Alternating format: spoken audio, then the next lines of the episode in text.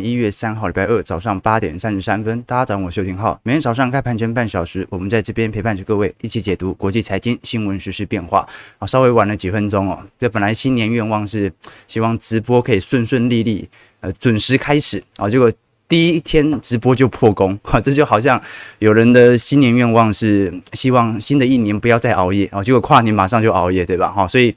这说明一件事情。啊，新年计划不要乱定啊，或者不要定反而更好，对吧？好了，不管如何，新的一年我们要把过去所有的烦恼都忘掉。新的一年我们要装新的烦恼。那新的烦恼是什么呢？啊，就是啊，本来市场上的交易逻辑从去年的通膨逐渐往衰退来做前进。那么衰退它就取决于标普五百指数 EPS 的变化。那很快的，在本月月中下旬之后哦，就会看到非常显著去年一整年的财报，以及第四季财报，以及。今年一整年，呃，标普五百指数这些公司的展望，那值得来观察的一件事情因为我们看到最近标普五百指数的回跌，其实就是在适度的把这样的预期进行下调。那根据过去几次的历次经验，正常来说，公布实体财报之后的数据会比之前所预测的稍微好一点点。所以呢，呃，一月上旬哦，会有一个比较显著的这种对于去年整体 EPS 以及今年展望的下调，那就要看。下旬如果优于预期，股市开始回弹，二月初马上就是 FOMC 利率决策会议了。所以今天我们稍微回顾一下二二年的走势，再来借鉴一下本月会有可能产生的交易逻辑。那不管如何，我们看到四大指数在上礼拜五美股哦封关天还是收黑。二这是二零零八年金融海啸以来，二零二二年应该是。零八年以来最差劲的一年呐、如果是以股市表现来看，道琼周五还收黑了七十点，年跌幅最低哦，只有八点八 percent 哦，它是显著优于其他指数的。标普百指数走低了零点二五 percent，那跌幅年跌幅有十九点四 percent 啊，大概在熊市边缘。纳指呃。如果是从年跌幅来看，就跌比较重哦。那跌幅大概有三成三，费半更重哦，费半有三成八哦。那不管如何啦，这个四大指数正常来说就是波动越大的跌幅越重。那未来牛市回来，那你也可以预估嘛，费半应该是表现最为亮丽的。再来是纳指，再来是标普，再来就是道琼了。那去年一整年二二年市值全球股市一共蒸发了十八兆美元，这个是金融海啸以来呃表现最差的。可是观众朋友你可以看到，是零八年以来最差。并不是股市表现以来啊，创立以来表现最差的年份。我们看到这张图表，纵轴是我们看到的美国公债市场的价格跌幅，横轴是美国股票市场的价格跌幅。那我们看到，在二零二二年，老实说，在左下角，股市跌幅大概在十九个 percent，这个其实跌幅大于两成的年份哦。蛮多的，零八年啦，两千年、两千零一年、两千零二年、一九三一年、一九三七年，跌幅其实都很重，尤其是经济大萧条，到现在都没有破这个记录哦。但是我们如果看纵轴，也就是美国公债价格的话，跌幅就真的算是蛮重的。这个公债价格，如果是从年跌幅来看，已经超过了十五个 percent，来到接近十六个 percent 哦，是美国最有信任的。公债都已经跌了一成六，所以各位可以理解哦。去年是债市的跌幅破纪录，但是股市并没有。所以你要从价值点来做思考的话，今年债市优于股市的这种价值逻辑，其实是非常显著的哦。你很少看到股债同时暴跌的环境啊。毕竟在过去以往的经验当中，股市下跌代表着景气萧条、景气疲惫即将来袭。那这个时候债市通常会有比较好的避险效果，原因是因为市场会预估联总会可能要准备降息，那利率调。降，债券价格就会上升嘛。好，但去年不一样，去年股市会跌，就是因为利率紧缩进行通膨的显著压制。好，所以今年我们就要看那通膨。应该已经消失了，接下来是衰退。那衰退到什么样的程度才会通缩？而这个时候，联总会什么样的时间点才会开始释出即将进行降息或者宽松的讯号？那不管如何，联总会今年的主要驱动因素哦，它基本上是一种时间线的转换。你不管如何，今年是一定衰退的。我们是要观察联总会要到什么样的程度，衰退到什么样的幅度，它才愿意出手。那这个就是市场上博弈的逻辑了。你其实如果从长格局来做观查标普百指数哦，如果是从单一季度的跌幅啊，甚至不像是二零二零年来的这么重。但是呢，因为标普百指数在过去一年哦，是一二三季度全部都在走跌，一直到第四季的中期反弹才开始显著的进行拉抬。所以，如果我们以长周期来做观察，二二年的标普百指数跌幅是十九点四 percent。那过去几年的库存循环，你像一八年年跌幅是六点二，一五年。跌幅不到一个 percent，一一年是没成长，零八年就是金融海啸，跌了三成八，所以各位可以理解啊，就说，呃，这个过去十年的投资者已经没有遇到这么显著的下行格局了啊。但我们作为周期投资者，就是依循的这种景气循环逻辑，搭配着外部性的冲击来进行资产的调配即可。如果我们以标普百指数啊上涨的交易日，呃，基本上在去年呢，仅仅只有一百天，也就是说，去年有三分之二的天数开盘，你一看到。开盘到收盘这段时间是收跌的，所以呃，如果是以历史记录来做观察，这个是一九七六年以来最少的啊，就上涨天数仅仅只有一百天，那也说明着一点哦，因为股市跌幅也不是特别重，跌了一成九，但是。你看到有上涨的天数，仅仅只有三分之一啊，甚至不到三分之一，这就说明去年整个股市的情绪面啊，它是那种没有到很恐慌，但是大家就是烂烂的，大家就是每天开盘就是啊，算了算了算了，别看了别看了这种感觉，所以才会看到去年一整年 VIX 指数也没有太显著的飙升情形，因为大家。提前就避险了，大家一直都不看好去年一整年的股市，好，所以我们就来观察了。今年上半年普遍大家也不看好啊，上半年股票市场会有多好的表现吗？我们待会会看一下各大投行或者呃台湾各大投顾的报告。但是不管如何，我们可以观察的一件事情是哦，这个市场的情绪面到底是不是一个反指标？待会我们来做一些追踪。好，那如果我们以呃全球股市的格局来做一些观察，就会发现哦，这去年一整年表现最为亮丽的，大部分都是。新兴市场或者原物料股市，你看到表现最为亮丽的是土耳其股市，涨幅有一百零五 percent 啊。不过它的通膨是百分之百，所以就算你换成里拉去投资土耳其股市哦，大概还是亏损居多，尤其汇差就够你亏了。智利股市涨了两成五，那巴西涨了一成二，阿根廷涨了十一个点八 percent 哦，哦，所以你看梅西。这个拿了世界冠军啊，阿根廷居然股市还有涨幅一成一啊，但它通膨是百分之百，所以你等于亏了九成呐。那希腊股市涨了三点五，秘鲁二点一，墨西哥一点三，所以可以各位可以看得很清楚啦，涨是比较亮丽的哦，基本上跟道琼都会有一定程度的连接，那就是原物料资产价格大幅上涨，对于本身外汇需求的拉抬。那另外一方面呢，这些原物料的出口国，老实说内部通膨也很严重。尤其要进口一些成品和半成品，所以基本上大部分通膨率哦仍然超过于股票市场的实质报酬率。那你看到美国股市哦，因为跌幅大概十九个 percent，低于美国股市的报酬的国家其实也蛮多的哦。你看中国股市跌了两两成二，呃，南韩跌了两成六。可是你看最后三名哦，老实说了，去年台北股市在全球市场的卖压算是蛮重的哦。你看到台北股市其实今年。呃，应该讲去年仅仅跌幅是两成三，但是如果是以 EWT 啊，哦，就是在美国股市挂牌的台北股市的 ETF，哦跌幅是两成八，原因为何？哦，这跟汇差是有一点关系的啦，哈，因为台币现在不值钱嘛，哦，那你就要把这个汇差的亏损反映到呃以美元计价的台股 ETF 当中。越南股市是跌了四成三哦，那跌最重的是俄罗斯股市，俄罗斯跌了九成九哦，大部分的交易都已经被冻结了。好，那如果我们观察在标普五百指数当中哦。表现最为亮丽的几个板块，大部分你会发现到，其实都是集中在能源板块或者必需消费类品哦。好，其实去年基本上没有什么板块是收涨的，除了能源股。能源股在二二年的平均报酬哦是五十九个 percent 哦，P/E ratio 上升到九点七哦，那你可以看得很清楚哦，呃，消费必须消费类品或者医疗健康啊，跌幅大概都收在十个 percent 以内，但是从金融股跌势就开始大加大啊，金融族群跌了一成二，材料类股跌了一成四，房地产跌了两成八啊，资讯。科技跌了两成八啊，消费性电子产品跌了三成七。那如果是通讯服务，就是我们讲的软体商，那指那些相对的软体股跌了四成啊。所以各位可以看得很清楚哦，去年标普五百指数之所以仅仅只跌了一成九哦啊，你如果大家比较关注的几档股票，尤其是科技全职股，大部分都比标普五百指数跌得还要来得重。那为什么最终你看到只仅仅只有跌幅一成九呢？就是因为能源股的亮丽的表现，硬是把绩效给拉回来了。那如果你看西德州和布兰特原油，其实也很有趣哦。因为其实下半年原油价格正在快速的走皮，由于联总会的利率紧缩政策，我们看得很清楚。去年其实西德州原油价格仅仅涨幅也才五点八 percent。布兰特原油才八点九 percent 哦，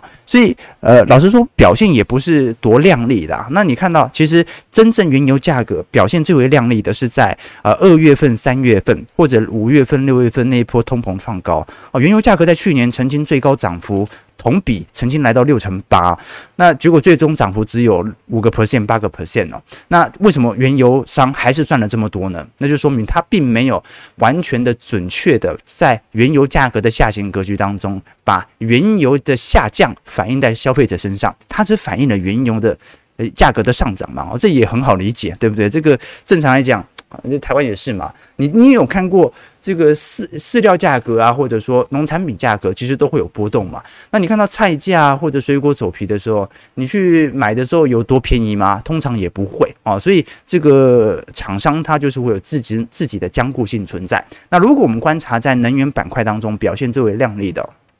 老实说，都是大家耳熟能详的一些，你像是西方石油，然后涨幅有一百一十七个 percent 啊，巴菲特的啊这持股之一嘛，赫斯它是也是全球独立能源的公司嘛，涨幅有九成一。马拉松石油涨幅有八成一，埃克森美孚涨幅有八成，所以观众们看得很清楚啦。不管是雪佛龙或者标普能源指数哦，去年老实说啊，你看它的涨幅是远远大于原油价格该有的涨幅，对不对？原油价格最多也就涨到六十八个 percent 嘛。好，但是你看到这个埃克森美孚都已经涨到八成了，好，这说明一件事情，那就是啊，真的拜登说的对啊，这个能源公司赚的比上帝都还要来得多。好，那这个是能源板块，去年还有一个板块表现其实。也非常亮丽哦，就是我们所讲的军工板块。呃，在军工部分哦，去年是因为在全球针对乌克兰运输武器的情况底下，二二年美国向北约成员国所出售的武器哦，相对于二零二一年呢，它几乎是翻倍的。我们来观察一档 ETF，叫做 ITA，ITA 是 Ishare 美国航太与国防 ETF 哦。那么去年的。绩效还有正报酬七点八 percent，那如果我们看到最上面这个是洛克希德马丁，涨幅有三成七哦，哦，那就是美国最大的军火商嘛。标普五百指数反而是跌了一成九，所以观众可以理解哦，全球的前八档军火商当中有五家都是美国企业，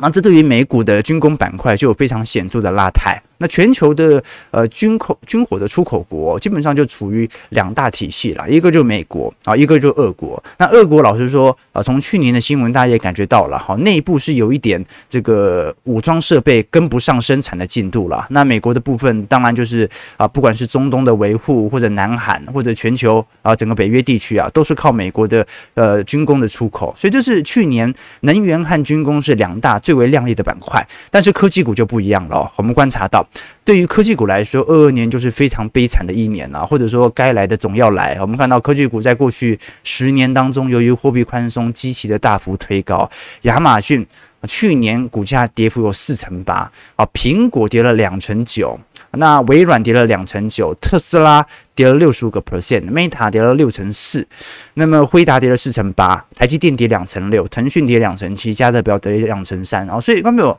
你看得很清楚哦，去年科技股没有一档一股票跌幅是比大盘来的重的。而这些科技股，它又是重要权值股，这说明去年真的是有些能源股表现得太亮丽，硬是把绩效给拉回来了。所以，光表这几乎科技股都是以砍半的价格在做下跌。好，所以估值衰退了这么多，今年还要看到底还能够下杀多少呢？你看去年我们讲说二零二一年啦，啊前年。市场上最为关注的、表现最为亮丽的几张股票，你像亚马逊，受惠于疫情的电商消费服务嘛，跌幅啊最大来到五成一。A B M B，原本以为大家都开始出去消费旅游了哈，就 A B M B 大裁员呐，啊跌幅也得跌了五成一。然后 Netflix 啊，原本以为大家在疫情后啊会更习惯被这种串流服务媒体吸收，结果 Netflix 跌了五成四。啊，大家都跑去 Disney Plus 或者 Apple TV 哦，啊，这个市场的白热化越来越竞争。PayPal 也是啊，这个 Zoom、Meta、特斯拉、Rivian，啊，我们讲的这个电动车都是一样的哦。所以去年在整个全球市值的板块就有非常显著的变动。我们看到，在过去一段时间，不管是联合健康、强生还是埃克森美孚哦，已经占据了在二二年年底第六名、第七名和第八名的。这个市占的排名哦，所以你看到一到五名。啊，应该讲一到四名啊，分别是苹果、微软、Alphabet 和 Amazon。第五名就开始是金融股了，伯克夏。那第六名联合健康，再来强生、埃克森美孚、JP Morgan、Visa。所以基本上现在全球市值前十名当中，已经仅仅只剩下四家企业是属于科技股，有六家都是传产能源概念股哦。那么你看，原本市值排名很前面的，像是特斯拉。或者这个呃，Meta 啊，都是做非常显著的下行。那你看那个第十三名的是礼来，礼来是做跨药这个这个制药公司的嘛，所以看得很清楚了啊，全球都在经历非常显著的变化。如果是从 FANG 来看，这个市值的衰退幅度哦，老实说也是史上第一轮的有如此显著的下调。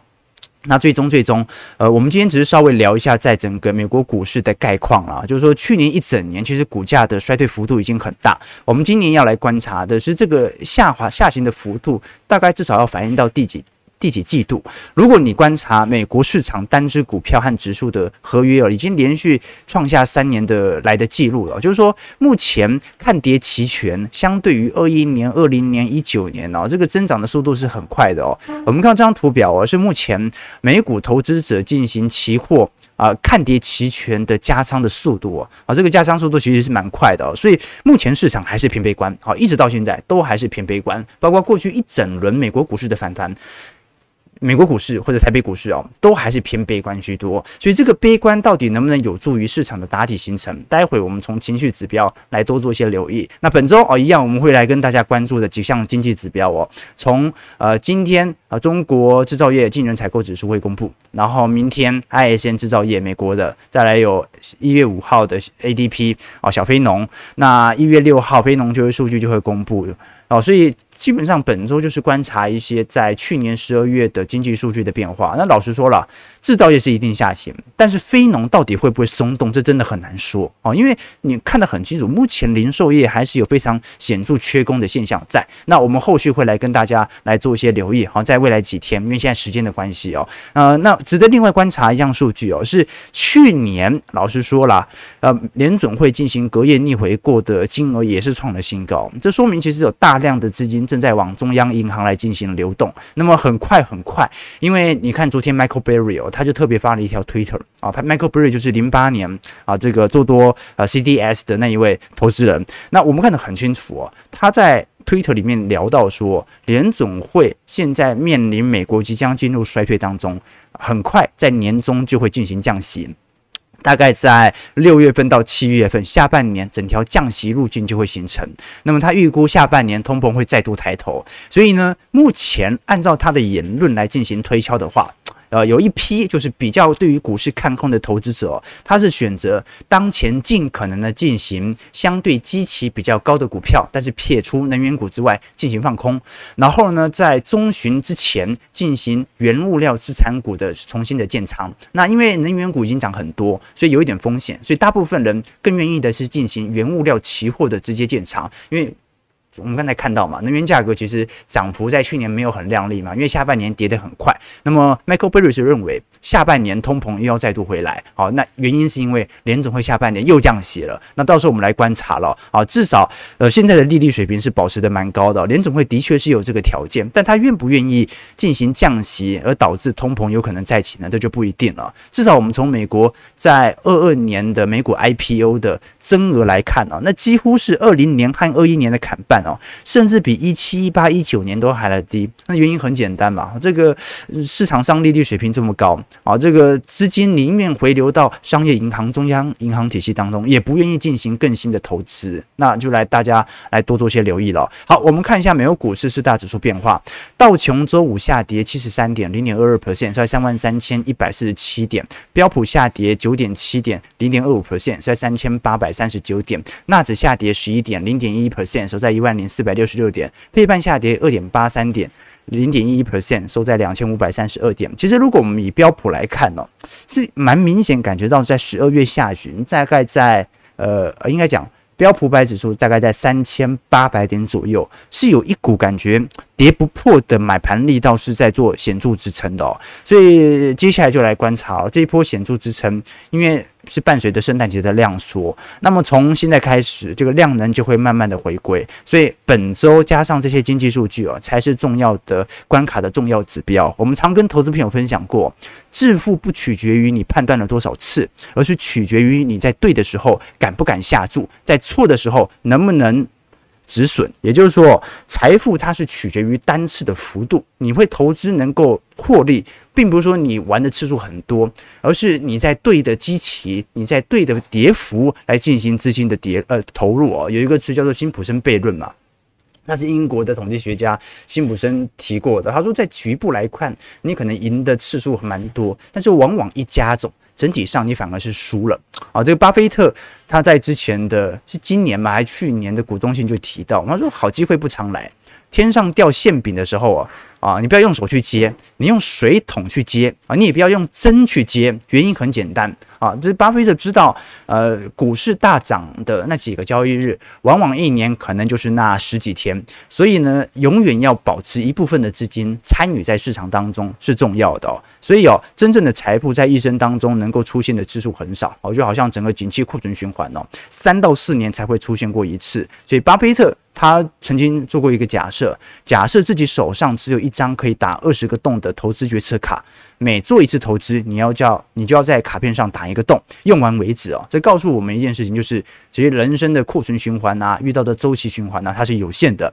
啊。那么你不可能每年都是找得到。极其低的时候，呃，因为库存循环三到四年一次嘛，原物料循环十年才一次，所以小的成功是没有太大的意义的哦。好，提供给投资朋友多做一些思考啦。那一样，我们再宣传一下，本周六啊，就是我们财经号角的线上听友会了，晚上八点钟。那每一个季度，我们都会针对当前的行情来做一些推演，也针对过去一个季度的资产操作进行行情判断和检讨啊。其实我们直播主要都是进行市场的动态，但是你如果每天吸收一个财经新闻，就重新更新自己的投资策略。老实说，风险很大了。我们大多数的操作还是根据我个人的实际观点，在我们的会员系统当中来做分享。短期波动永远都会变来变去，但是长期一定会依循着某种规律。那我们在听友会当中就是去寻找这样的规律。所以，大家如果常听我们直播的话，对于我们内容有兴趣，欢迎可以到我们的网站来做一些收看。里头除了有会员系统可以针对未来一整年的听友会有收听权之外，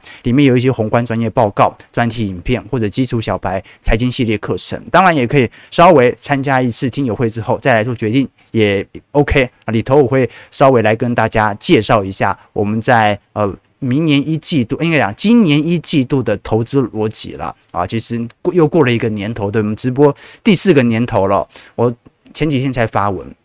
大家知道陈升在一九九九年哦有一场跨年演唱会啊，这个演唱会的名字叫做《明年你还爱我吗》。啊，他基本上会向情侣预售第二年的门票。啊，结果发现第二年很多情侣都分手了啊，空了很多位置啊，所以约定一个未来比我们想象中还要难得很多。好，那希望新的一年啊，今年不管股市涨跌、财富波动，我们就持续来跟大家在直播当中做每天的报告。那如果大家有更多的兴趣，就欢迎来我们的会员系统来做更细入的分析了。好，我们最后马上来看一下台北股市，台股去年外资哦，一年就卖了一点二三兆。那台股从高点跌下来，跌了四千多点呐，啊，那不只是外资的调节，呃，创了单一年度的历史新高哦，而且外资已经连续三年进行调节了啊。去年台北股市总共跌了四千零八十一点，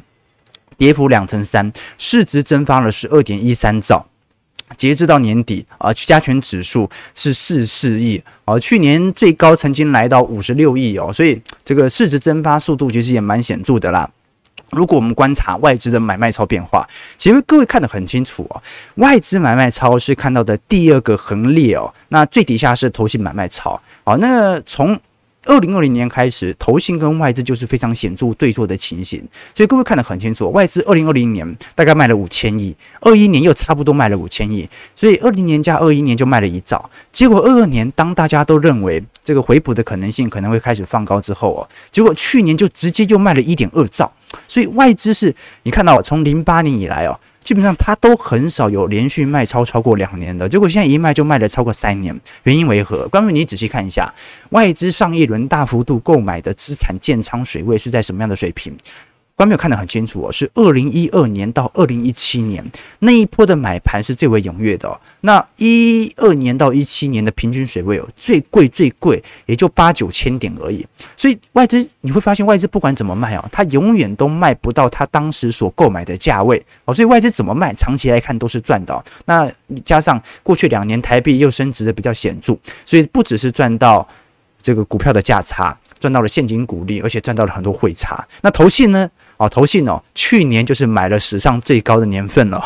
所以去年呃内部内资的买盘的力道是非常显著哦。那有投资朋友很好奇哦，你看投信买的就几千亿哦，外资都卖一两兆的，为什么二零二零年到现在台北股市还可以创高？那这是一个疑问哦，我觉得这个疑问非常好，但是你仔细思考一下，市场上难道就只有投信和外资吗？那自营商部位比较小，我们暂且不论哦。市场上除了外资和投信哦，还有一个非常重要的股市参与者，但是因为它操作交易的频率比较低，所以我们往往往往会忽略，就是寿险业者。所以去年应该讲二零二零年到现在啊，都是谁把股市硬拉上来的？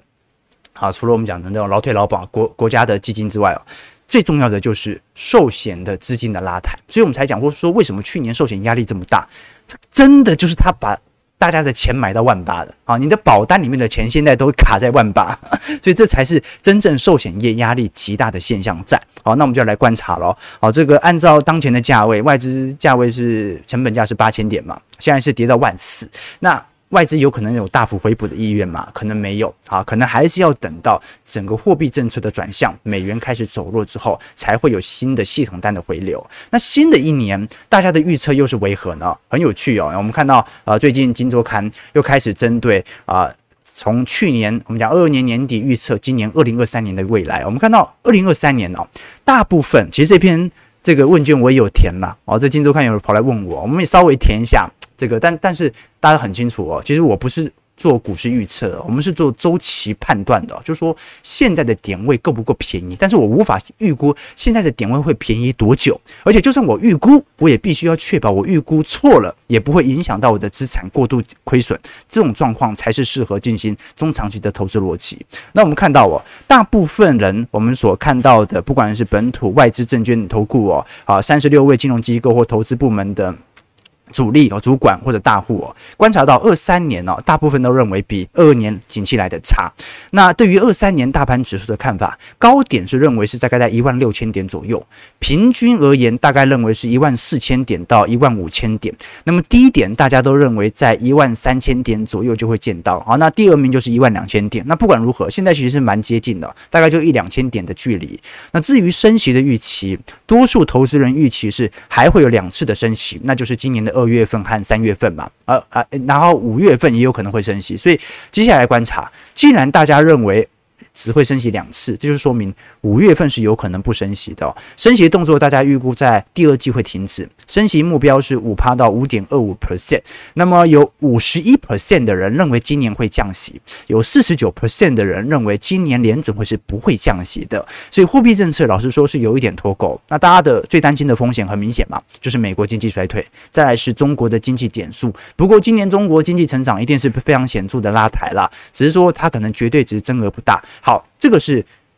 二零二二年底针对二零二三年的预估。那我们重新回顾一下，二一年去预估二二年当时的状况为何？我们看到去年应该讲前年二零二一年，当时大家对于二二年的指数看法是一万九千点哦，一万八到一万一一万八千九百九十九点嘛，低档是一万六千点。那么二零二二年大家都认为第一季就会创历史新高，而这算是蛮符合预测的。那低档认为是第三季。那么去年我们看到，呃，应该讲前年大家预估二二年升息只会升两次。好，所以很简单啊，我的意思就是，这个大家会有预测，难免都会有预测，但是预测很明显啊，这个预测能够几率超过五成就。呃，蛮不错了嘛，对不对？哈，就是说，如果一个人的预测的功力能够有五成以上的胜率，就算是蛮不错的。所以这说明一件事情啊，好，所有的预测大家都看看就好，好不好？你只要针对当前的机器来做你资金的判断就好了。好，就是说你买了。你知道是低点就可以，但是你不要去猜那个低点会维持多久，什么时候高点会回来。九点零二分，好，我们最终哦，再来跟各位聊一下中国大陆市场的表现。原因很简单的，好，因为呃，今年我们看到哦，这个中国市场会是表现在亚洲市场当中，应该是会是最为亮丽的一个新兴市场经济体。那由于我们都很清楚，两岸的经贸哦是有做非常密切的合作的。你看到台湾对于中国大陆和香港的出口占比哦，在一一百零七年、一百零八年，老实说年增率都有下行的迹象在哦。那么零九年、一一年哦，又开始做一个大幅度的扩增。去年是因为中国大陆的经济哦有比较明显的僵持的状况，加上美中贸易战等因故哦，所以去年是呃总出口是有衰退的哦。但是如果我们仔细去思考一件事情，今年如果中国大陆它是进行全面彻底的解封，那应该会有非常显著的这种资金的新流入的迹象在。你看到 A 股封关哦，全年也就跌个一成五而已，呃，相对于呃。如果是以二零二一年来看，跌幅当然算重，但是二二年老实说跌幅没这么大。沪深全年下跌一成五，深成下跌两成六，创业板跌了两成九。那么港股的部分，老实说。去年在年底的涨幅也是蛮显著的哦，累计跌幅也才一成五，都跌得比台北股市来得轻。当然，这港股它是跌了好几年，所以去年没跌那么重而已。但是今年随着我们看到中国大陆疫情的全面的清零政策结束哦，我们现在看到不管是北京、重庆、成都、武汉哦，地铁的。乘客人数大概都多了接近百分之一百五到两百四哦，这个是报复性的消费已经开始回来，所以中国大陆接下来就会有一个双峰的变化。什么叫做双峰啊？双峰第一个叫做疫情扩散的高峰，现在预估整个中国大陆内部体系有至少有四亿人已经确诊，然后这个是史上最快的确诊速度，我还是很难理解到底是怎么达成的，因为不是每个人都会。跟人跟人之间有这么强烈的互动嘛？那第二个是人们出行的高峰哦，就是说跨年的双峰，呃，因为中国大陆内地还是有很多地方在跨年嘛，所以第一波的高峰大概在呃这个礼拜或下个礼拜就该大概大概就会爆发元旦这个爆高峰，接下来就是春节啊，春运应该是因为是上亿人次的这种海陆空的大流动，所以会有两波的高峰在。呃，一月初和一月底开始发酵，那就要看一下，如果能够确诊人数来到七八亿的话，那几乎中国大陆在今年元月份就已经彻底完成群体免疫了哦。好，所以来观察一下到时候的变化了。OK，好了，那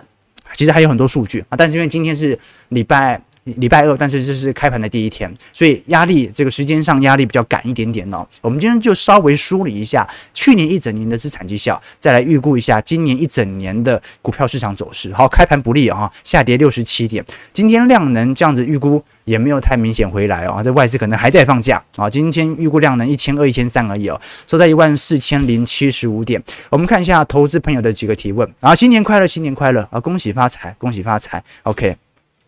这个唐江说台股不能输啊，哎，对哈，国安基金还在复盘呢，投资朋友对不对？OK，这个 OK，好，大大家新年快乐，新年快乐，没错啊，新年。这股市不管怎么样，大家都一定要开开心心的，好不好？好了，九点零五分了，我们今天稍微梳理一下国际市场的概况。接下来啊，就来针对新的一年二三年的景气走皮，尤其是 EPS 的下滑，来跟投资朋友多做一些报告。早上九点零五分，感谢各位今天的参与，祝各位投资朋友看盘顺利，操盘愉快，新年快乐。我们就明天早上八点半，早晨财经速解读再相见，拜拜。